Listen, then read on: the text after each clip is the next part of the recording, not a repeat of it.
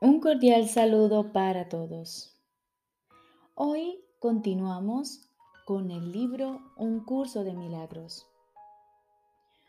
Damos inicio a un nuevo capítulo, el canto de la oración. Aquí encontramos la oración, el perdón y la curación. Esta es una extensión de los principios de un curso de milagros. Ahora comenzamos con la oración. Introducción. Jesús nos dice, la oración es el mayor regalo con el cual Dios bendijo a su Hijo cuando lo creó. Ya era entonces aquello que habría de llegar a ser. La única voz que el Creador y la creación comparten. El canto que el Hijo entona al Padre quien devuelve las gracias que el canto le brinda. La armonía es perpetua y perpetua es también la gozosa concordia de amor que eternamente ambos se profesan el uno al otro. Y de este modo se extiende la creación. Dios da gracias a su extensión en su Hijo. El Hijo Da gracias por su creación en el canto que entona mientras crea en nombre de su Padre. El amor que comparte es lo que toda oración habrá de ser por la eternidad, cuando el tiempo le llegue su fin, porque así era antes de que, de que el tiempo pareciese existir. Para ti, que te encuentras brevemente en el tiempo, la oración toma la forma que mejor satisfaga tu necesidad. Solo tienes una. Lo que Dios creó, uno debe reconocer su unidad y alegrarse de que lo que las ilusiones parecían separar es uno por siempre en la mente de Dios. La oración debe ser ahora el medio por el que el Hijo de Dios abandona sus metas e intereses separados y se dirige en santo júbilo a la verdad de la unión con su Padre y consigo mismo. Abandona tus sueños, Santo Hijo de Dios, y alzándote tal como Dios te creó, prescinde de los ídolos y acuérdate de Él. La oración te sustentará ahora y te bendicirá según elevas tu corazón a Él en un canto ascendente que se eleva muy alto y luego más alto aún, hasta que tanto lo alto como lo bajo desaparecen la fe en tu objetivo crecerá y te apoyará a medida que asciendas por la luminosa escalera que te lleva a las praderas celestiales y al umbral de la paz. Pues esto es la oración.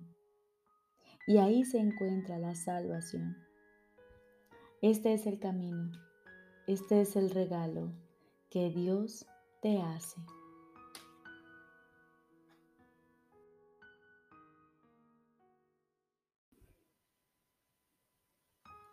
Ahora continuamos con el libro de ejercicios. Noveno tema especial. ¿Qué es el segundo advenimiento? El segundo advenimiento de Cristo, que es tan seguro como Dios, es simplemente la corrección de todos los errores y el restablecimiento de la cordura. Es parte de la condición que reinstaura lo que nunca se perdió y restablece lo que es eternamente verdad. Es la invitación que se le hace a la palabra de Dios para que ocupe el lugar de las ilusiones. La señal de que estás dispuesto a dejar que el perdón descanse sobre todas las cosas, sin excepción y sin reservas. La naturaleza totalmente inclusiva del segundo advenimiento de Cristo es lo que le permite envolver al mundo y mantenerte a salvo de su dulce llegada, la cual abarca a toda cosa viviente junto contigo. La liberación a la que el segundo advenimiento da lugar no tiene fin, pues la creación de Dios es ilimitada. La luz del perdón ilumina el camino del segundo advenimiento porque refulge sobre todas las cosas a la vez y cual una sola y así, por fin, se reconoce la unidad. El segundo advenimiento marca el fin de las enseñanzas del Espíritu Santo, allanando así el camino para el juicio final, en el que el aprendizaje termina con un último resumen que se extenderá más allá de sí mismo hasta llegar a Dios. En el segundo advenimiento, todas las mentes se ponen en manos de Cristo para serle restituidas al Espíritu en el nombre de la verdadera creación y de la voluntad de Dios.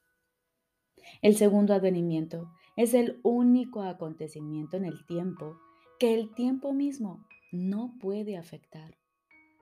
Pues a todos los que vinieron a morir aquí, o aún han de venir, o a aquellos que están aquí ahora, se les libera igualmente de lo que hicieron.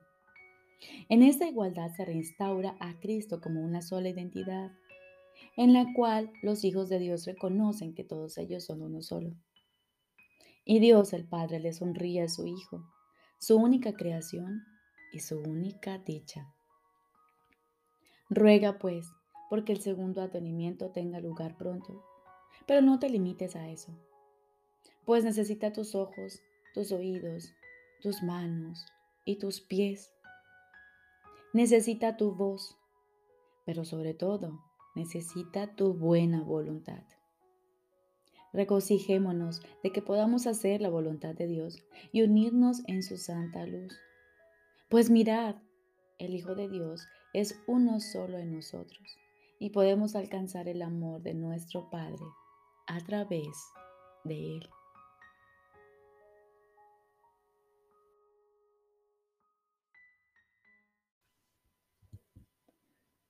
Lección número 309.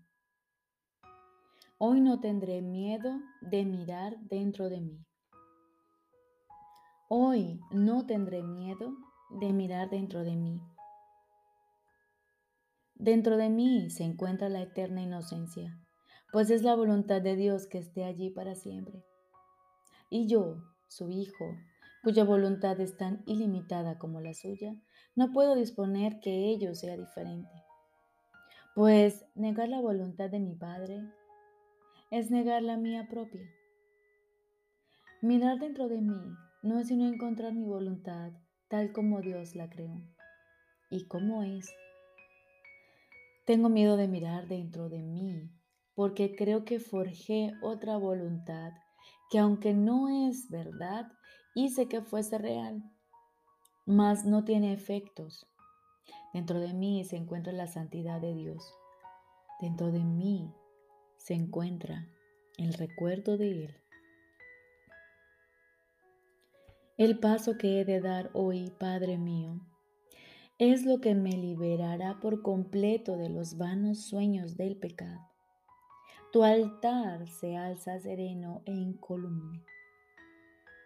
Es el santo altar a mi propio ser y es allí donde encuentro mi verdadera identidad. Y ahora aguardamos silenciosamente, aquietamos nuestra mente y nos disponemos a escuchar a nuestro Padre. Estoy seguro de que Él te hablará y de que tú le oirás.